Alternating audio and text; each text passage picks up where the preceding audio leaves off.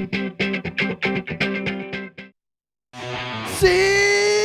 etiqueta.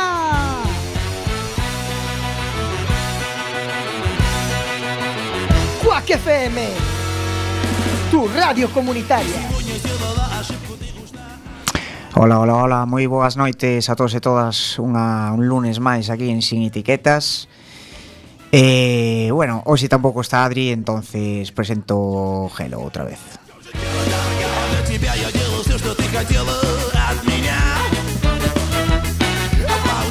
E que nos deparas hoxe, Gelo? Pois hoxe vamos a falar de mindfulness Мало ты меня западала и сказала, что устала Сука! Лежала Meu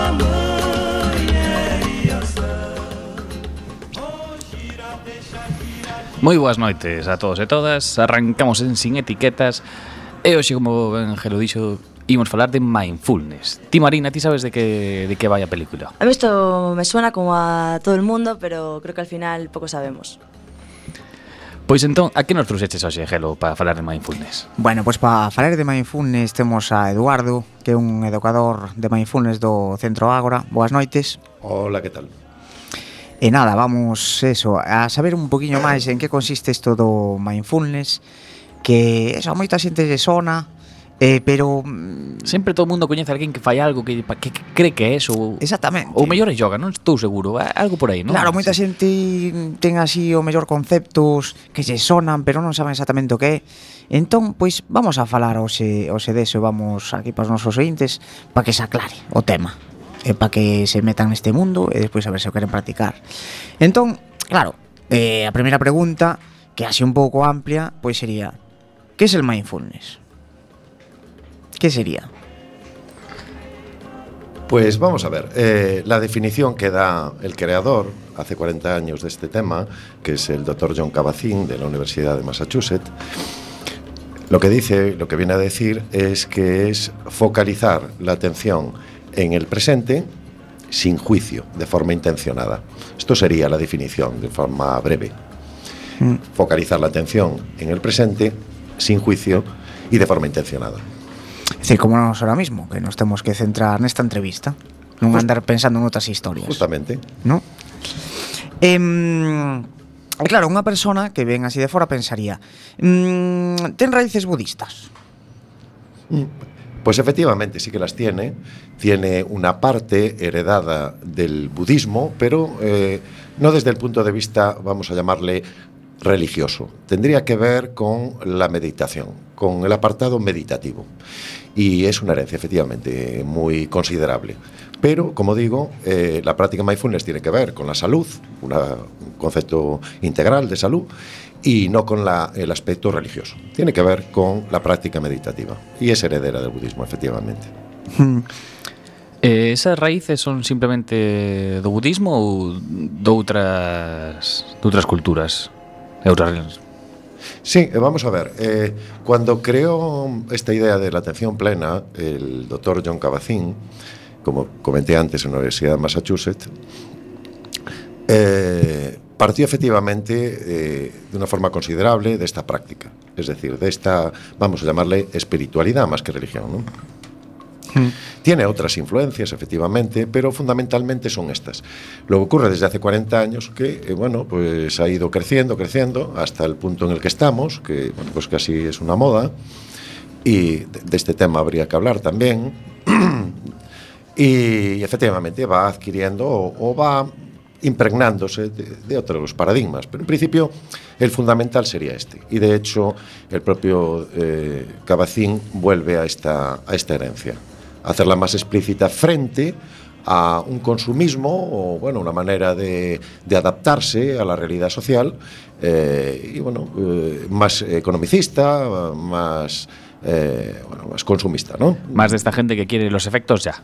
Eh, quiero las cosas buenas que te puede aportar ya. o sea, ¿no? Sí, Eh, sí, efectivamente, y después eh, también hay un aspecto, efectivamente, de forma inmediata, es un- esta- esto es una práctica diaria, ¿no? Es una cierta disciplina, una filosofía de vida, eh, pero lo que realmente es preocupante a día de hoy es que, bueno, eh, lo que no podemos es culpabilizarnos cosas estructurales. Es decir, echarnos la culpa de situaciones, bueno, pues de carácter político, más macro, y de repente, pues asumir esas responsabilidades que, bueno, pues eh, hay que transformarlas. Es decir, cuando decimos no juicio, no nos estamos refiriendo, lógicamente, a no hacer una crítica al poder, ¿no? Es decir, eh, en esas estamos. eh, es decir, no ser, eh, ser compasivo con uno y con una misma, pero a la vez con un pensamiento crítico frente a todo lo que va surgiendo, y que es preocupante.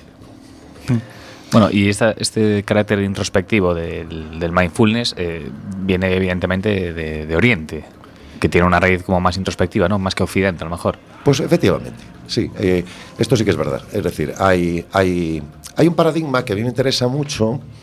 Hay un, hay un premio Pulitzer del año 74, se llama Gary Snyder, que es un referente para la generación PIT y aún a día de hoy, cumplió hace poco 88 años. Y, y el paradigma sería el siguiente. Lo que dice él es que cogemos de Oriente, cogemos de Oriente la parte introspectiva, esa parte, vamos a decir, de que la tiene también la cultura grecorromana, ¿eh? y a lo mejor tenemos oportunidad de hablar de, de este tema, ¿no? Pero en principio cogemos de Oriente esa parte y la otra parte, más de carácter crítico, más de carácter social, pues la cogerían los movimientos sociales. Es decir, de, de lo que está ocurriendo aquí. Por ejemplo, ha ocurrido aquí en el 15M, en el 15M o ha ocurrido pues, en su, generación en los años 50, la generación Beat, o todo el movimiento de contra- contracultural en los años 60. Entonces, quiero decir que, de una parte, hay una parte eh, de inteligencia intrapersonal que tiene que ver con este eh, apartado introspectivo, y después otra parte de espíritu crítico, emprendedor, es decir, de- bueno, eh, en, en este otro apartado de inteligencia interpersonal. O sea, tiene también un espíritu, bueno, un- eh, una vertiente, no sé, social, un- como un movimiento. eh, no sé, es algo que yo no tenía ni idea, ¿eh? es algo que, que lo poco que oímos, las pinceladas que oímos, pensamos siempre en, en meditación, en, en ti mismo, en, bueno, pues a lo mejor en conocerte, en, en reconocerte, y nunca pensamos en, nada de puertas afuera, ¿no? Fuera de ti mismo. Entonces, sí podemos hablar también de, una, de un movimiento, eso, pues cultural y social. Eh, vamos a ver, eh, las personas que estamos dando mindfulness en Coruña y en Galicia, las personas nos conocemos todas, claro, pues tenemos distintas concepciones de las cosas. Es decir, eh, bueno, pues porque tenemos compañeros que, que inciden mucho en aspectos de, eh, eh, de lo que es la vacuidad, de lo que es el no ego, otras personas que se centran más en aspectos cinético-corporales o de inteligencia más muscular, ¿no? más relacionada con el cuerpo, y otras personas que nos centramos más en este aspecto. Yo soy educador social y, lógicamente, pues tengo que centrar en aspectos más de carácter social, ¿no? más de compromiso social. Y para esto pues tengo que retomar, o sea, eh, el, propio, el propio Cabacín también estuvo en, eh, en- su tiempo en contra de la guerra de Vietnam, es decir, fue una persona implicada. eh, y el mindfulness también está impregnado efectivamente en la cultura norteamericana de ese aspecto, digamos, de contestación pacífica, radicalmente pacífica, ¿no? Hay muchos ejemplos, los movimientos de los años 60. pero, pero quizás sea un aspecto, vamos a decir, que yo resalte especialmente, ¿no? Eh, frente a cuestiones que estamos viendo que, que bueno, eh, que hay que transformarlas activamente. Yo creo que este es un principio, eh, eh, bueno, eh, un, un punto mío en las sesiones, ¿no? Un aspecto en la intervención educativa, ¿no? Eh, para, para trabajar aspectos que tienen que ver con lo social, quizás, ¿no? Pero también tiene relación efectivamente con el mindfulness y con, el movimiento que dio origen al mindfulness, ¿no? Eh, hilando lo que hablaba Marina ahora de su aspecto social, su carácter social y yéndonos también al origen, ¿no? En, Asia y en Norteamérica, eh, yo quería saber si este si esta disciplina es transversal. Y cuando digo transversal me refiero, por ejemplo, a sociedades donde hay pues, una clase más rica una clase más pobre. Y, por ejemplo, esos dos tipos de clases tienen esa, esa necesidad introspectiva. Si, por ejemplo, lo que decías antes, gente con diferentes egos, diferentes vacuidades, incluso de diferente educación, si es algo realmente transversal el mindfulness. Sí, efectivamente. Eh, aquí estamos hablando de una práctica que tiene, digamos, dos partes. ¿no? Una eh, que llamaríamos formal, que es la propiamente meditativa, eh, y otra parte de carácter más filosófico o informal o cotidiano. La idea es llevar a la vida eh, todo ese aspecto de meditación que tiene que ver con la compasión, que tiene que ver con, la bueno, compasión, empatía, utilizamos la palabra compasión desde el budismo, ¿no? Pero bueno, que tiene que ver con la empatía, con colocarse en el lugar del otro, con, con acercarse al prójimo, pero efectivamente muy centrados en, cada uno, ¿no? Es decir, como el, ombligo de cada cual es el punto central. Es decir, no podemos querer ni podemos eh, estar en el lugar de los otros o de, de, de, las otras personas si no somos capaces de querernos a nosotros mismos. Esto es un tema fundamental. Y aquí, pues eh, yo creo que no hay clases eh, eh, sociales ni, ni cuestiones... lo que sí que hay un aspecto de género, yo creo que importante. Es decir, lo que sí que hay es un aspecto de género. Y y eh, por un detalle fundamentalmente, porque lo que nos encontramos en, Ágora es una un tanto por ciento muy elevado de mujeres. ¿Y esto por qué ocurre? Por dos razones. La primera, porque tienen más, todos los estudios asignan más inteligencia emocional a las mujeres frente a los varones, todos, absolutamente. Esto por una parte. Y por la segunda hay un aspecto que también es curioso, y es, eh, los varones somos muy inflexibles cognitivamente. Es decir, idea, hacemos una cosa, hay que hacer esa cosa, punto, se acabó y no me saques de ahí. Punto.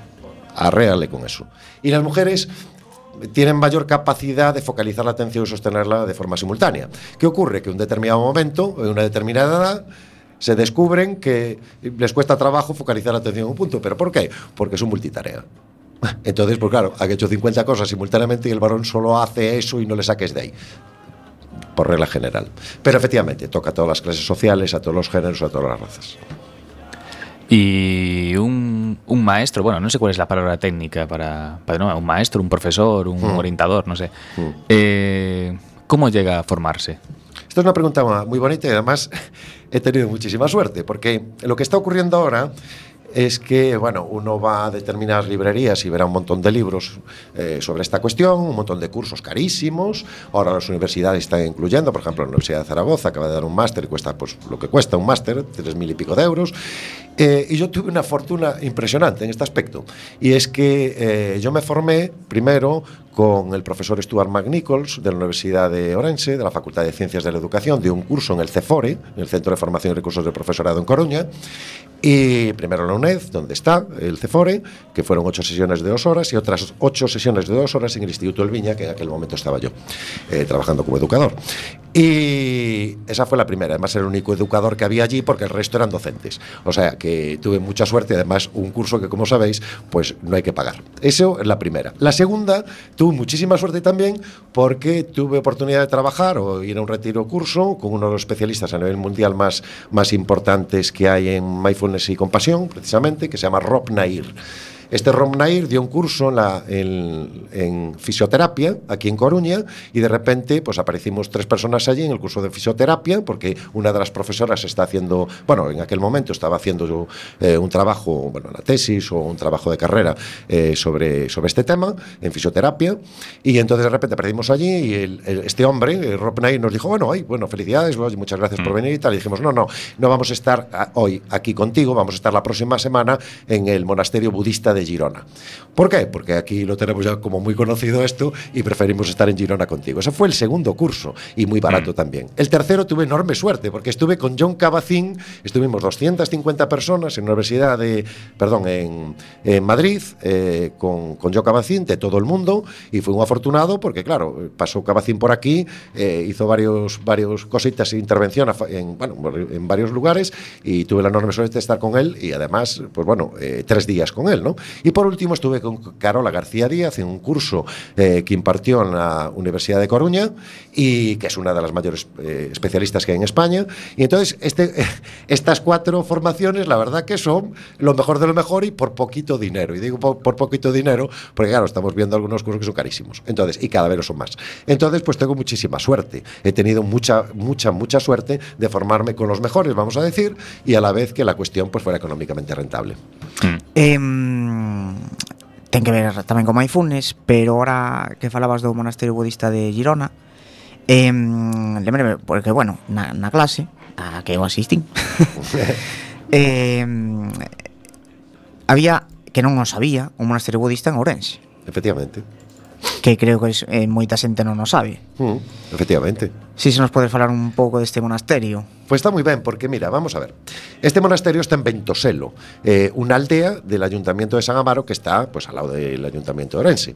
Y es curiosísimo porque es un, es un, bueno, pues es un ayuntamiento eminentemente rural y lo que tienen allí, pues bueno, son las leiras a cultivar y de repente aparece una gente de Tíbet eh, con las trompitas y con toda la historieta, con todo el montaje, tibetanos, y se colocan allí al lado, al lado del sacho y al lado de la casa rural y de repente pues encantadísimos de la, de la vida los tales eh, eh, vecinos de, de la zona, pues claro, eh, como no va a haber barullo, que la gente que va allí es tranquilísima, pues fíjate tú, maravilloso. Entonces, pues efectivamente, ahora han ampliado mucho la cuestión porque va a ser la primera universidad budista monástica de España en San Amaro, en Orense, o sea que estamos hablando de una cosa importante, ¿no? En Galicia y en España, incluso en Europa. Eh, ¿Por qué vamos allí? Bien, vamos fundamentalmente, y lo voy a decir sin ningún tipo de reparo, a comer. ¿Por qué vamos a comer? Porque eh, las monjas budistas comen con conciencia plena.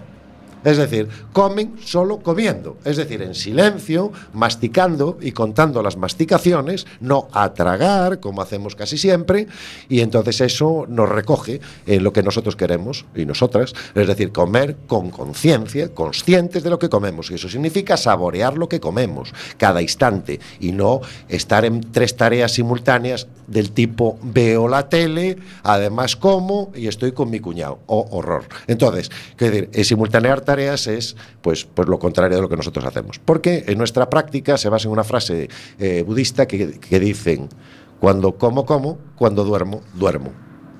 Y allí vamos a comer. Aparte de acercarnos pues, a hacer a la mompa, pues hacemos una meditación y nos acercamos un poco a esa cultura, pero desde la pers- perspectiva del mindfulness, porque allí pues, hay creyentes, ateos, católicos, judíos o musulmanes, o lo que cada cual considere oportuno. Pero en principio la idea es esta, ¿no? acercarse a la fuente de nuestra, nuestra práctica y a la vez también comer conscientemente. Entonces esto, lo de la simultaneidad, es una de las eh, raíces filosóficas del mindfulness. Pero bueno, eh, ¿cuáles son principalmente esas ideas filosóficas que quiere transmitir?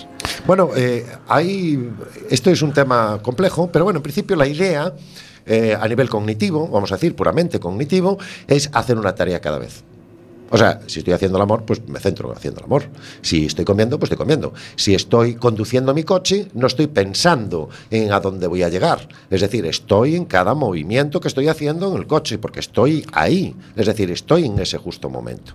El gran problema que tenemos eh, en este momento, eh, y de hecho hay un perfil de, usuarios y usuarias que se acercan a Ágora, es personas que rumían, es decir, que están constantemente preocupadas y eh, pues, adelantando acontecimientos eh, futuros, significa esto estrés, el 95% de las ocasiones, o yendo a lo que hizo ayer, anteayer o en la infancia, que como sabemos es nostalgia es tristeza. Por tanto, si uno se acerca a cualquier persona, difícilmente va a estar presente. Va a estar, pues, donde sea. Entonces, hay un aspecto de carácter cognitivo que ya, eh, ya es un instrumento para el estrés. Es decir, para trabajar esos aspectos donde tenemos ahí el sistema límbico a toda velocidad y somos pura emoción y estamos constantemente en donde no tenemos que estar.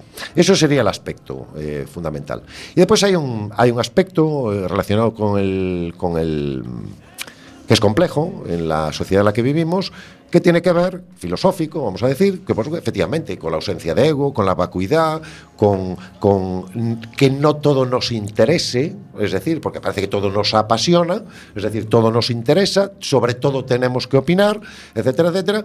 Y bueno, ya tenemos ahí pues, el ejemplo claro de Gandhi cuando decía, bueno, en vez de cambiar tanto la sociedad, mejor si empezamos cambiándonos, no cambiándonos, yo no utilizo el término cambiar, utilizo el término mejorar, que cada cual sea como es, y a la vez mejorando. Entonces, centrados un poquito más en eso y más en, en criticar menos a los demás que esto no tiene nada que ver con un pensamiento crítico, el concepto de cultura, es decir, eh, todo aquello que nos impulsa al pensamiento crítico. Me refiero a, las, estructuras de poder, ¿no?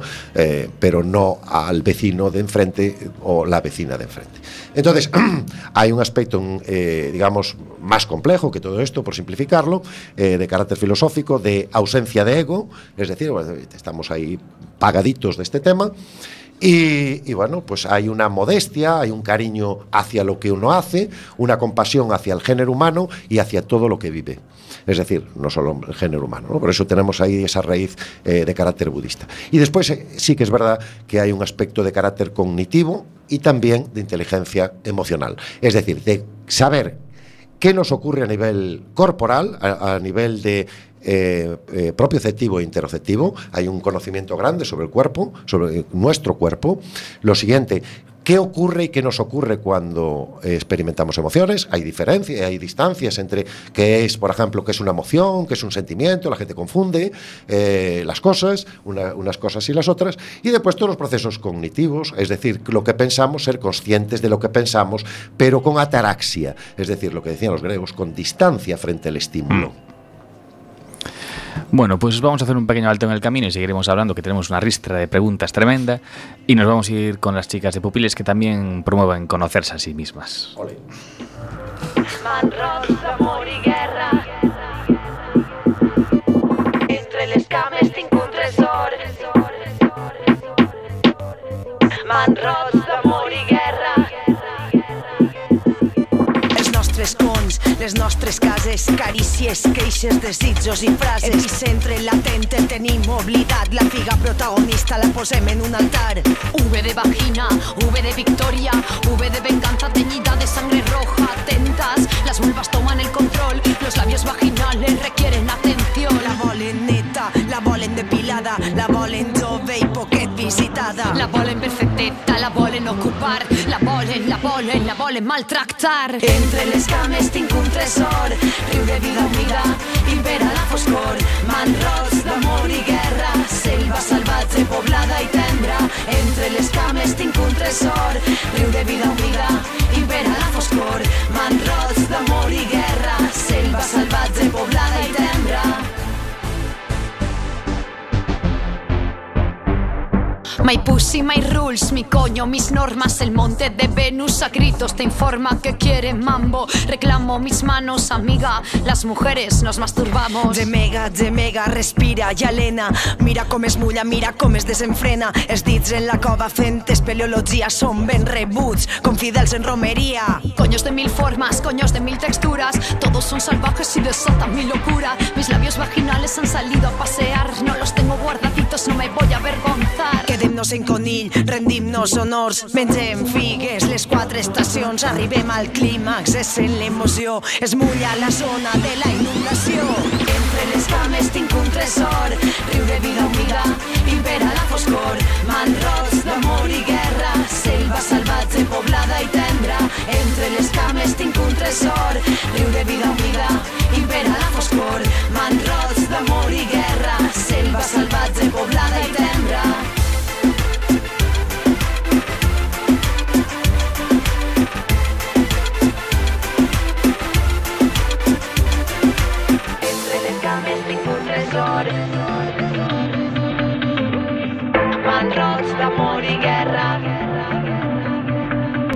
La volen neta, la volen depilada, la volen jove i poquet visitada. La volen perfecteta, la volen ocupar. La volen, la volen, la volen maltractar. Entre les cames tinc un tresor.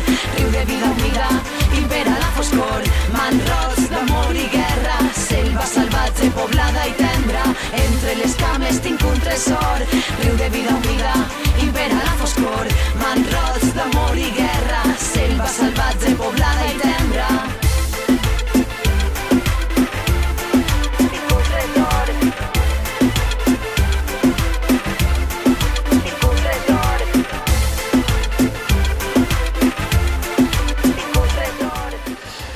Pues volvemos como siempre con las noticias de la semana, con el deforme semanal. El deforme semanal.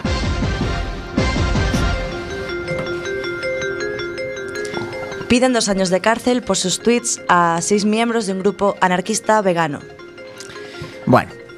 Eh, sí, yo creo que cualquiera de los motivos, por anarquista y por vegano. No, pero ¿por qué? A ver, ¿cómo A ver, fue lo- lo- la película? ah, lo de siempre. Al final lo más concreto son llamamientos retóricos a quemar bancos del estilo de arderán vuestros cajeros, muerte al capital, capitalismo asesino. Y, pero el fiscal también incluye en, en la lista de los tweets que, bueno, por los que los encausan, Goku vive, la lucha sigue. Parece, que non lle gustou. Non, lle- non debía de ser de Dragon Ball. Los tentáculos de Freezer llegan a todos lados, macho. Que... Joder, como Pero- está a xente. Pero entonces, eso, ¿cómo se explica que metan eso, ese tweet en una causa? ¿Ten- ¿Tenía algo? ¿No? O sea, Pues, pues vosotros me diréis, es que hay, hay, hay citas eh, de filósofos, hay, hay un montón de cosas. O sea, esto, el, el- la causa debe ser un buen tocho. Eh, yo creo que más o menos intenté entender el tema y es como que tenían una gran causa contra ellos, ¿no? Y, y se fueron desmontando cosas, ¿no? Se fueron cayendo pedacitos, pedacitos, pedacitos y al final solo quedaron unos cuantos y, y quedó el tweet este de Goku que no sé por qué no se ha caído todavía, ¿no? Es un poco... Porque non saberán o que é. Igual. que pode ser, pode ser. Uy, este sonido no era. Bueno, vamos con otra noticia. Eh, nos informa la BBC, a nosotros en concreto, nos informa que ya hay invitados de la boda real británica subastando recuerdos del evento por eBay. Bueno, Bueno, y, y- barato no va a ser, pero por ejemplo, algo curioso, No, no, pueden llegar a las, las mil libras, más de mil euros. Eh, pues mira, por ejemplo, tenemos aquí nueve bolsas bordadas con las iniciales HM que contienen en su interior pues, un folleto con el orden del servicio religioso, un paquete de galletas, una moneda de chocolate, una botella de agua, un imán, un vale con un 20% de descuento para la tienda de recuerdos del castillo de Windsor y cosillas así. eh, sa- sabedes unha cousa curiosa que me pasou con esta boda? Eh, bueno, este, creo que foi este fin de semana boda, ¿no? Ujú. Bueno, pois pues estaba eu no baño, tal eh, eh bueno, ali... E te dio por ler No, lavando os dentes Entonces estaba escoitando o, o rollo da boda. Eh, estaba vendo miña nai eh, Debía ser Telecinco, seguramente. Entón estaba falando da boda esta. E eu creía que este paisano, o que se casou Que xa estaba casado de, de, de, de fai tempo E creía que era unha repetición da boda. o sea, como un rollo romántico, ¿no? De sí, a los cinco años vamos a casar. Eso fue lo que estaba enterado de la realeza británica. pues vaya liada, ¿no? Hay que... Sí, non sei, chamou má atención Dixo, joder, pero non estaba a casa bueno, bueno. bueno, respecto a isto de mercar Poder mercar cousas, obsequios e tal sac, Sacar tajada da boda e xa o pai dela comezou fai, fai unhas semanas porque creo que vendeu unha foto del, unha exclusiva del posando cunha bandeira ou algo británico así Sí, bueno, pues por eso no salen las, en las fotos oficiales de la boda. E creo que ela tampouco se leva... Momento rosa. A ver, a ver. Creo que ela non se leva nada ben ca, ca súa irmá ou as súas irmás ou algo así. Eh, De- que de di que que- son familia lonxana. Pero as irmás de Kendel. Dela, ela ca súas propias irmás. Porque él, él, non, él non ten irmáns, non? El. Sí. Son dos, joder, fillos de tía. Mima, mima, mima. non, él non tiene nin idea da familia A ver. Jorge Javier, dale al, al chirín. Vamos con otra. Un pueblo mexicano secuestra a su alcalde, pide un rescate y él mismo paga su liberación. Claro que sí, Javier. Isto é a cultura do a filosofía do hazlo tú mismo, ¿no? Eh, Pois, eh, a ver cando pasa aquí Porque tampouco sería de extrañar Non sei No, pues eh, 10 horas de negociaciones el alcalde con, con su pueblo. El alcalde fue liberado y pagó su rescate. Pro- Parte del rescate, prometió que pagaría posteriormente el resto. Según los vecinos, la cantidad recaudada será destinada a la finalización de las obras pendientes, que era lo que les exigía. El pueblo le exigía que cumpliese sus promesas. Joder, joder, isto, isto sí que é moito, eh mira, para pa que votaran de menos mm, Fija un secuestro Depois di que con eses cartos Claro, se, se van pagar as obras Joder, que, que, que, que magnífico esta persona El ojo al, al nombre del pueblo, el triunfo. El triunfo Joder, Qué bien por Dios.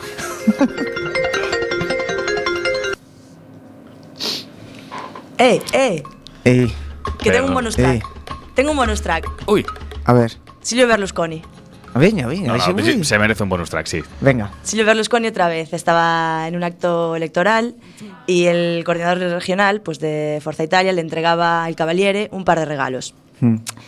eh, acompañado de su hija. Ay. Berlusconi al ver los regalos señaló a la hija del, del, bueno, del compañero y le dijo, la prefiero a ella. Bueno, Bueno, bueno, eh, bueno. bueno. Es, es, Bueno. es, es un galán a la antigua usanza. Bueno, Bueno, yo no sé de quién era peor, ¿eh? porque entre Berlusconi, que la prefiero a ella, y el propio padre de la chica que dijo, es mi hija, tienes buen gusto. bueno, bueno, bueno, bueno. De Berlusconi hay que decir una cosa, que es que me compré un libro hace un año así sobre de chistes de Berlusconi y dicen que es un Sí. gran contador de chistes. Eh, debe, debe ser, si hay un chiste con patas. Y, y no creo que debe ser alguien que practica mindfulness porque Sí. eh, hace muy bien muchas cosas. Sí. Y creo que tiene un- es muy buen pianista, por lo visto, es Ah. muy buen piloto, Ah. eh, también pilota, bueno, capitán de barco, o sea, tiene muchas disciplinas y dicen que en casi todo lo hace muy bien, señor Berlusconi. Y contar chistes es muy bueno. Bueno, tengo otras cosas bastante malas. Por lo menos, por lo menos sabe capitanear barcos. Bueno.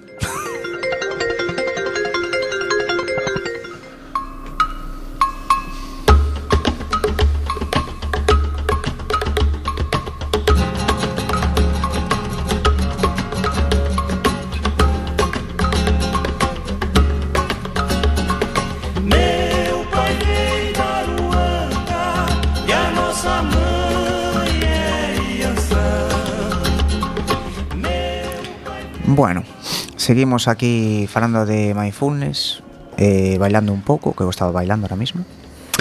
Eh, teño aquí unha pregunta.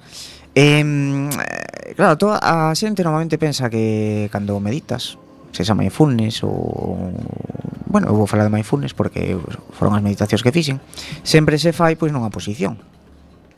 Isto non é así, non, Eduardo? Bueno, pues en principio la idea eh, así muy estética y queda, queda muy bonita es eh, la posición zazen, ¿no? Es decir, eh, la posición de los zen sentados.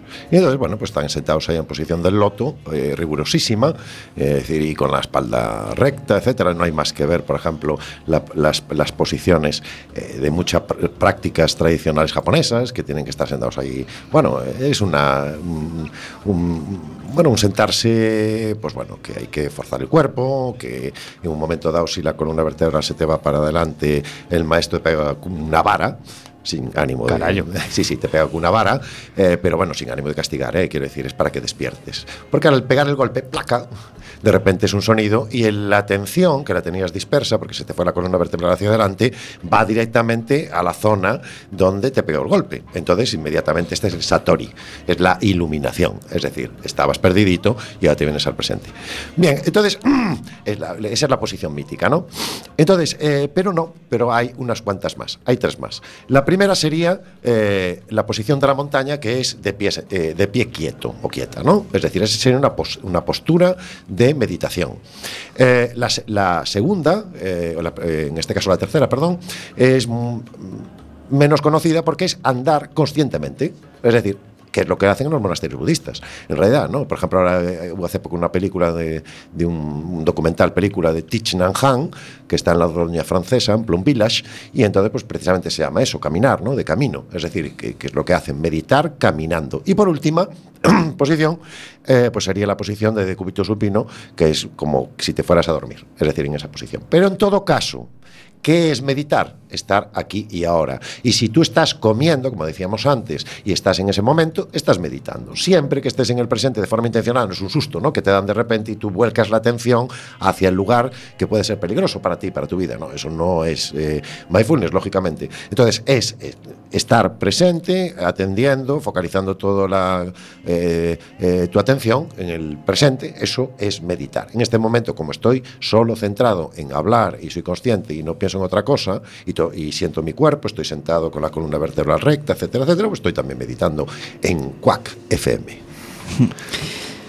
Eh, a ciencia eh, moitas veces dinos que utilizamos unha parte moi pequena do noso cerebro que realmente está por explotar e hai algunhas prácticas que axudan a que aumentemos este esta porcentaxe, o mellor, non sei se se podría cuantificar, por exemplo, a axuda que nos pode aportar a meditación e a, e a niveles de concentración mellor Sí, sí, bueno, eso hay estudios muy, bueno, de hace muchos años sobre este aspecto, que tendrían que ver más con, con lo que comentábamos antes, ¿no? Es decir, eh, con el cuando nosotros tenemos experimentamos una emoción, eh, las glándulas suprarrenales empiezan a bombear, etcétera, a nuestro cuerpo, toda una serie de sustancias y, eh, y también por sistema límbico. O sea, es decir, el- el- lo más eh, primario de nuestro organismo. ¿no? ¿Por qué? Pues para defenderse. Las emociones son eh, pues de carácter adaptativo. Todo lo que te ocurre, sea alegría, tristeza, enfado, lo que sea, pues tiene que ser pues pues pues rápido, ¿no? Es decir, eh, tiene carácter, eh, pues bueno, cuando se dice adaptativo se refiere pues a la perpetuación de tu seguridad y la de tu especie. Desde esa perspectiva, el gran problema actual es que estamos con el sistema límbico a toda velocidad siempre. Es decir, estamos constantemente alteradas, apasionadas, raptadas por la emoción. Entonces, ¿qué ocurre con esto? Que eh, ponemos de forma paralela eh, pues la conciencia, la razón, los lóbulos prefrontales. Es decir, que estamos ahí el sistema límbico bombeando a toda velocidad y todo es emoción y todo es, uy, eh, em, un carácter, vamos a decir, de resolver o digamos de, bueno, pues eh, sin peligro además aparente ninguno, pues, eh, ¿cómo decir?, de, de actuar permanentemente y no mantener una distancia. ¿Qué es inteligencia, por tanto? Inteligencia sería salvo lógicamente que estemos en situaciones muy problemáticas tipo Titanic o, de repente un incendio horroroso, que ahí que lógicamente no tienes que pensar nada, tienes que actuar a toda velocidad o te van a agredir, agredir pues lógicamente ahí no hay que pensar nada. Pero en todo caso es la, la inteligencia sería mantener una distancia frente al estímulo, es decir, hay un estímulo interno o externo, exógeno, y de repente pues mantenemos una distancia frente a eso y no tenemos una respuesta inmediata, salvo casos, lógicamente, que ya está pensado el organismo de esta manera, para actuar de forma inmediata, inmediata, es decir, contingente, es decir, o, eh, bueno, pues, eh, eh bueno, mm, con un carácter rápido, ¿no? Eh, antes de seguir ca entrevista vou, eh, porque non o dixen ao principio, vou recordar aos nosos ointes que temos o número de WhatsApp que é 644 737 303, pois se quere mandar algún WhatsApp, o número en directo que é 881 012 232.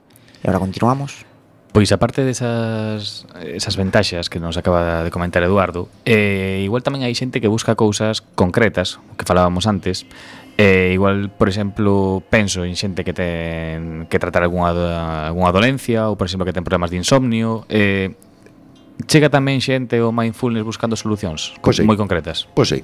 Sí, aquí la cuestión es eh, fundamental y que, eh, hay que, eh, que hay que aclarar desde el principio es que, eh, en, primer lugar, si una persona está en una situación, pues por ejemplo, eh, de luto, de un luto, si por ejemplo una persona está eh, bueno, pues ha sido despedida hace poco, que está en una situación, bueno, pues en ese sentido laboral preocupante, etcétera.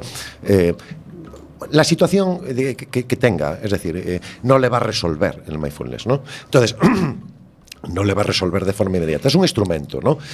Pero en ningún caso, lógicamente, eh, tiene carácter eh, milagroso, ¿no? Como, es un instrumento más. Hay más que este, este es uno, ¿no? Pero sí que es verdad que hay un perfil que se acerca con frecuencia ahora que se llama, le llamarían los psiquiatras, eh, perfil anancástico, es decir, perfil de persona perfeccionista. Es decir, muy autoexigente mm, consigo misma, eh, pues una persona que hacer siempre muy bien las cosas, con mucha proyección social, es decir, eh, pues personas, bueno, del ámbito educativo, del ámbito sanitario, que están muy volcadas en, cuidar a las otras personas, descuidándose lógicamente a sí mismas. y entonces, pues bueno, personas también con eh, algunos problemas de depresión, hay casos, bastantes casos también, problemas o procesos depresivos. Y lo que hablamos en este caso es que estas personas eh, pues están con, con un o con una psiquiatra, con un tratamiento, con un psicólogo, una psicóloga, y que este psicólogo o psicóloga, que ella empieza a recomendar, lógicamente, porque esto es un instrumento para el estrés, le va a recomendar que vaya a mindfulness, pero siempre con esa prescripción, ¿no? Es algo complementario, digamos, a técnicas más tradicionales. Pues claro, es decir, no es eh, no se no, eh, es decir, eh, mm, se complementa absolutamente con todo. Tiene que ver mucho con la disciplina del yoga, por ejemplo. Tiene el mindfulness y el yoga están muy emparentados y tienen relación una cosa con la otra y, y se complementa y eh, con otro tipo de prácticas o terapias, siempre y cuando eh, el psicólogo, la psicóloga, la psiquiatra o el psiquiatra lo recomiende de esta manera, porque hay algunos casos, pues, pues, pues, pues, a lo mejor que no son recomendables, ¿no? Pero bueno, lo que está ocurriendo ahora, en realidad, es que eh, nos están llegando eh, muchas personas ya recomendadas desde gabinetes psicológicos, desde la seguridad social o desde, desde consultas privadas. Y eu tiña aquí unha pregunta eh, a que colectivos, por exemplo, lles pode favorecer a práctica do mindfulness. E pensaba, por exemplo, pois preguntarse polos, polos nenos, polas, polos ancianos. Eh, tamén se me ocorreu, eh, ao mellor, pensar nos presos. Por iso que comentabas antes de alonxarse das emocións e... Eh, eh, dos estímulos e poder ser un pouco máis, bueno, reflexivo, non sei se é a palabra así. Perfecto, sí, sí. Eh, Vamos a ver, eh, aquí hai un aspecto que non hai que descuidar. Bueno, ya hai trabajos, ya hai, se han presentado eh, dos tesis, eh, do, dos trabajos fin de carrera en la Universidad de Orense, tutorizados precisamente por este maestro, por Estura Nichols, en la Facultad de Ciencias de la Educación, sobre trabajo específico con menores. Pero lo que sí que es real es que vamos a ver, cuando nosotros tenemos 14, 15 años, es el presente total. Es el carpe diem total. Es decir, aquí el gran problema es que de repente aparece una persona mayor y te dice, bueno, ya verás lo que te va a pasar cuando tengas 30 años más y no sé qué, porque yo ya tengo mu- mucho visto. No, perdona, bonito. Es lo que decía James Dean en Rebelde sin causa. No, ahora, decía James Dean. Ahora. ¿Qué me estás contando de, hace, de dentro de 30 años? Entonces, los niños y las niñas, los menores en general, están en carpe diem total. Es decir, están viviendo cada instante. Entonces, el problema son los mayores que tienen relación con los menores. Y en este colectivo, y eso no quiere decir, lógicamente, que ya empieza a haber prácticas concretas. Una compañera que ya lo tiene como asignatura en Galicia, es decir, y que trabaja con niños y niñas, pues bueno, más aspectos que yo diría de inteligencia emocional o de inteligencia intrapersonal. Y bueno, como práctica, el pararse, es decir, el, el tomar ese, eh, eh, ese eh, trabajo de introspección. Pero, entonces, eh, yo es un colectivo que yo he trabajado con menores, eh, eh, vamos a decir, con problemas, etcétera, etcétera, y bueno, pues también les viene muy bien. Yo creo que, a ver, en general no le viene mal a nadie. Una persona mayor que te cuenta su vida, de cuando su- sus nostalgias, etcétera, etcétera, pues no está presente, ¿no? Tampoco. Es decir, hay cierta tendencia, ¿no? De las personas mayores, pues hablarte de cuando eran, que no está mal, ¿eh? Quiero decir. Pero bueno, cuando eso se convierte, digamos, en una rutina, pues es, bueno. Entonces, a ningún colectivo le viene mal, ¿eh? Eh, a ninguno. Y en el colectivo de presos ya hay trabajos específicos, efectivamente, y, y que están dando muy buenos resultados. ¿Por qué? O presas. ¿Por qué? ¿Por qué motivo? Porque efectivamente, eh, como hay que anteponer, anteponer cierto pensamiento a las acciones, pues lógicamente nos hace una persona más consciente, porque este es el objetivo del mindfulness, hacerte más consciente de lo que te rodea, ¿no? Y, y- y poner más sentido, ¿eh? Sentir más, ¿no? Sentir más y, y darle menos vueltas a la cabeza y mantener distancia frente a las cosas. Pois, sim, dime, Gelo. Nada, iba a facer unha pregunta, pero diti. Eh, imos facer outra pequena paradiña no camiño e imos con alguén que parece que ten moita nostalgia que é Vinila Bismarck que nos fala de pena, penita, pena. Si en el firmamento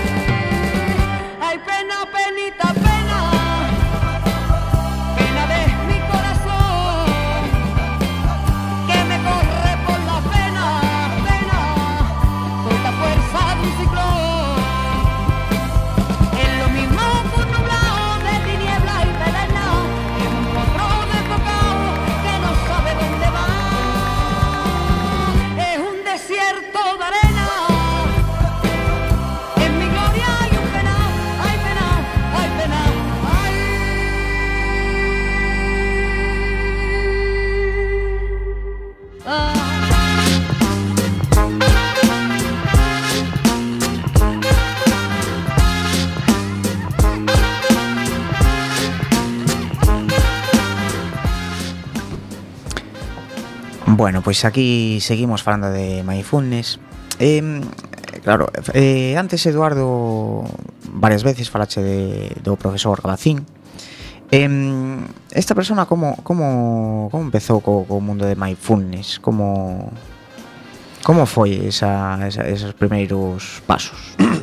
Bien, eh, eh, lo mismo que pasa con, eh, con otras personas de relevancia, como es el caso de Daniel Goleman, también es muy conocido por, el, por, el, por la inteligencia emocional, por los trabajos de inteligencia emocional, o Salovey, o hay un montón de gente ¿no? En Estados Unidos que trabaja este tipo de aspectos. Prácticamente el 90% de estas personas vienen de, del Zen, quiero decir, de, están muy, influi- eh, eh, muy influidas ¿no? por, por la práctica eh, Zen, de meditación Zen, que es muy rigurosa, ¿no? es decir, muy exigente. Es decir, lo vemos, por ejemplo, en sociedades que comentábamos antes, ¿no? con Japón, que bueno, tiene de repente un, un maremoto nivel 27 y todo el mundo sentadito y ahí, pues oye, no se mueve una paja. Entonces, quiero decir, aquí estaríamos robando supermercados, seguramente. Entonces, pero los japoneses son tremendos. Y esa, esa disciplina tan gigantesca que tiene la cultura japonesa, que se puede ver en muchas cosas, pues les viene del budismo zen. Es decir, porque es una práctica meditativa y una práctica, digamos, espiritual o religiosa muy exigente. Y estas personas de las que estamos hablando les viene de ahí.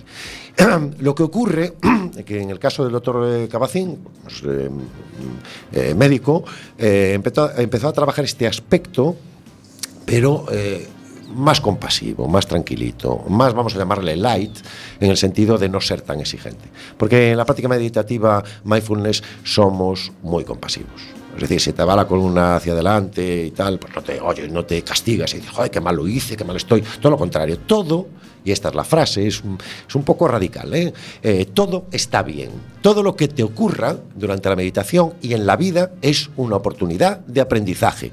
Todo, y cuando digo todo es el adverbio todo. Es decir, todo, absolutamente. Y entonces, ¿qué ocurrió? que recogió esas prácticas eh, exigentes, le dio una vuelta para que todo el mundo tuviera acceso a ese tipo de meditación, pero eh, desde una concepción de salud, es decir, no ya espiritual, no ya religiosa, no tan exigente, eh, relacionada, pues en su caso, con enfermos y enfermas con dolor crónico. Eh, cando falamos da, da práctica diaria, eh, considerando, por exemplo, xa unha persona que teña certos coñecementos e poda guiarse por si sí mesma, eh, canto tempo lle debe adicar o día? Esta es una pregunta muy bonita y, lo contestan los budistas de la siguiente manera. En un determinado momento tú, tú le preguntas a una persona, no, es que, bueno, ¿y tú qué tiempo? No, es que no le puedo dedicar cinco minutos a esto, es que no, ¿no? Y entonces el maestro Zen te dice, ¿cómo? ¿Que no puedes dedicarle cinco minutos? Media hora. Porque estás en ese momento precisamente en el que es de urgente necesidad, no es que ya hagas eh, mindfulness, es que, es que te pares, porque va a haber una reacción en cadena, ¿no? Una reacción en cadena. Decía Bertrand Russell de forma muy humorística, decía que quien se toma muy en serio su trabajo al final acaba caput. Es decir, eh, entonces, bueno, pues estamos viendo esa realidad, ¿no? Eh, de gente muy apresurada, de aquí para allá, etcétera, etcétera. Entonces, la práctica mindfulness eh, en realidad, en primer lugar, si lo tienes como filosofía, vas a tener mayor capacidad de concentración. Yo, por ejemplo, en mi caso, además, yo soy técnico de la Federación Española de Ajedrez y bueno, pues por, este tipo de trabajo ya estoy acostumbrado a trabajar, ¿no? A trabajar con el tablero y focalizar la atención eh, durante tiempo en una cuestión y solo en esa. ¿eh? No es mindfulness porque hay procesos cognitivos más complejos, ¿no? Pero si tú tienes una filosofía de vida que estás centrado en lo que estás haciendo en cada instante, pues ya estás en el mindfulness. Y después como práctica meditativa, pues si cada si por ejemplo, tú vas en el bus, ¿no? Y estás eh, cogido o cogida ahí en la barrita para no caer porque estás de pie. Si en ese momento cierras los ojos, eh, te colocas la columna vertebral correctamente, la barbilla un poquito hacia abajo, notas la sensación de contacto de las plantas de los pies con el suelo, empiezas a escanear el cuerpo muy rápidamente, viendo lo que te ocurre aquí ahora, estás meditando. No, me- no meditas, lógicamente, pues en un paso de cebra, es decir, ese tipo de cosas, ¿no? en lugares peligrosos. Pero, o por ejemplo, hay prácticas, que esto no en, no en este país, porque estamos bueno, un poquito alejados de todo, pero bueno, está, claro por cuestiones de salud, pues hay que hacer paradas de, en, la oficina, ¿no? De cada X tiempo. Es decir, y tienes que tener una, la columna vertebral correctamente colocada, etcétera, etcétera. y hacer unas pequeñas paradas, ¿no? Que pueden ser cinco minutos, que llamamos SRS, es decir, un stop, un respira, un siente, que en cinco minutos tú estás sentado, como estoy yo ahora aquí, y antes de tal, pues in- inmediatamente me coloco cinco minutitos y ya estoy, ¿no? Quiere decir que tampoco es exigente, ¿no? Es decir, no es una práctica exigente. Antes de acostarte puedes hacer un escaneo corporal que te lleva 10, 15 minutos, antes de levantarte de forma atropellada haces otro escaneo. Realmente poco tiempo. eh, lo, lo que sí que es es más llevarlo a la vida y aprovechar cada instante. y que te des eh, cuenta de que lo que está ocurriendo a tu alrededor eh, te lo estás perdiendo. Te lo estás perdiendo constantemente. Mm. Eh, con isto do que falas do escaneo corporal a mí me a atención, bueno, cando, cando fixemos eso, que mm, hai un montón de cousas que, que, que se pasan no corpo, pequenos dolores ou sensacións agradables ou o que sexa, que nunca se dan de conta hasta que se para realmente está nese momento e fai un escaneo corporal do seu propio corpo Porque, eh, claro, según vas a. Según. Se vas na vida apresurada, apresurada, apresurada, nunca lle fas caso ao teu propio corpo. Efectivamente. Eh, yo una de las lecturas recomendables y que recupero de mi juventud y que hemos leído, que es El arte de amar, de Erich Fromm, es la segunda parte, en la práctica de- del amor, de, es decir, de, de este libro del arte de amar, y lo que dice es, siéntate, dice Fromm, exactamente, ¿eh? siéntate, no comas, no bebas, no hagas nada. Y ya empezamos ya simplemente pronunciar esto, no hacer nada, no comer, no, no fumar, dice incluso también. No hagas nada. Es decir, es lo que le decimos a la gente, no hagas absolutamente nada. Y de repente la gente se nos pone muy nerviosa, porque claro, ¿cómo, cómo no? Eh, ¿A dónde te- tengo que hacer una cosa? Tengo que... No, no, no, aquí venimos a no hacer nada. Y entonces se producen bloqueos, lógicamente. Entonces eh, es, un pararse, es un pararse y observar eh, lo que está ocurriendo en tu cuerpo. Cuando nos ven, por ejemplo, meditando sentado, eh, sentados y sentadas en Ágora y pasan por allí, pues de repente dicen, jolín, es algo mental, ¿no? Que nos ven en actitud meditativa y tal. No, es todo cuerpo. Nosotros estamos centrados y centradas constantemente en nuestro cuerpo pero también en lo que ocurre alrededor. Si la mente en un determinado momento tú estás en la sensación, por ejemplo, lo que dice el compañero, eh, que te duele, bueno, estás notando ahí en la zona cervical una sensación y de repente hay un sonido exterior, Tú vas a ese sonido exterior, la mente no hay que ponerla en blanco. Eh, vas a ese sonido exterior, lo observas sin juicio, pero como tienes una voluntad, vuelves otra vez a la sensación que estabas experimentando en la zona cervical. Es decir, que se te va a ir la mente de un lugar a otro, sí, porque es como un monoloco, por nuestra supervivencia está constantemente en movimiento, pero si tenemos una voluntad. Y entonces vamos a ese lugar sin juicio, como co- cuando se nos escapa un niño, un bebé de la mano, porque empieza a caminar, quiere caminar solo, quiere caminar de forma autónoma, quiere separarse de su padre y su madre, y de repente le dejamos que ande un poco. Y de y- pero no lo dejamos que vaya y, y camine kilómetros. Volvemos otra vez y lo cogemos eh, y lo atraemos otra vez por, sus- por, sus, eh, por- por cuestiones de seguridad. Bien, la mente es así. Nosotros vamos, sino un sonido, eh, una evocación, de repente estamos centrados en nuestro cuento y, se nos va a la infancia por un recuerdo o por un sonido exterior que estamos juzgando y vamos a ese sonido y volvemos otra vez. Este ejercicio es un ejercicio constante de la voluntad y de autoconocimiento, como digo, es decir, de mus- músculos y articulaciones, y también interoceptivo. Tiene que ver también con el conocimiento que tengamos de nuestro corazón y las vísceras. Eh, recordamos que para, bueno, para practicar esto de mindfulness, para iniciarse en esto, aparte de outros moitos centros que hai en Coruña, pois hai a posibilidade de, de, de acercarse pois a tanto o Centro Ágora como como a mm, Foro Metropolitano. como Foro Metropolitano, que son cursos que, que están no Concello que están moi ben. Eh, os agradezco mucho eh, que comentéis este tema porque primero eh, en Foro Metropolitano en Foro Metropolitano está Vicente Goyanes que es médico oncólogo y, y bueno eh, y, y de- y después bueno pues estoy en Ágora yo. Eh, y lo comento porque esto es un derecho de la ciudadanía. La intervención socioeducativa o la animación sociocultural es un derecho de la, de, eh, de la, de la ciudadanía. Como lo tendría que ser en los países civilizados pues la, la, eh, bueno, la, educación, eh, eh, una educación gratuita y de calidad y un servicio público de salud. Pues esto exactamente igual. ¿Para qué? Pues para hacer ciudadanía crítica, inteligente y, en el apartado que me corresponde, consciente. Sí, porque parece non como que despois de acabar o colexio xa non hai que formarse nin seguir con cousas desas, pero hai que seguir formando cidadáns, ¿no? Claro. ancianos e... Claro, es que ese es nuestro aspecto fundamental. Es decir, los estímulos son gigantescos. No hay más que leer de, todos los medios de comunicación, el- el, eh, de- eh, todo lo que, todo el bombardeo eh, de estímulo que hay alrededor nuestra. Siempre, lógicamente, es una forma de colonización. Es decir, nos quieren convencer. Convencer a otra persona es colonizarla, ¿no? Entonces te, te quieren, te quieren constantemente colonizar. ¿Qué hacemos nosotros en Mindfulness? Nos retiramos. Esto suena un poco así curioso. Eh, Bueno, pues nos retiramos, por ejemplo, voy a decirlo, porque esa casa da terra en Antas de Ulla y es pionera en, en- en turismo rural y nos retiramos allí. ¿Para qué? Pues para no estar tan estimuladas, no estar tan pendientes de las redes sociales, eh, solo estar eh, pendientes de nosotros y nosotras mismas en un ambiente, en un espacio natural que es de encuentro. Es decir, es un espacio para retirarse, pero no para retirarse de forma definitiva, como alguien, no, es que mi idea es retirarme. tal". No, retirarme para ser mejor cuando vuelva. Bueno, Eduardo, tenemos que ir dejándolo, aunque quedaremos encantados. Si quedámonos con estas reflexións eh, Emplazamos aos nosos ointes hasta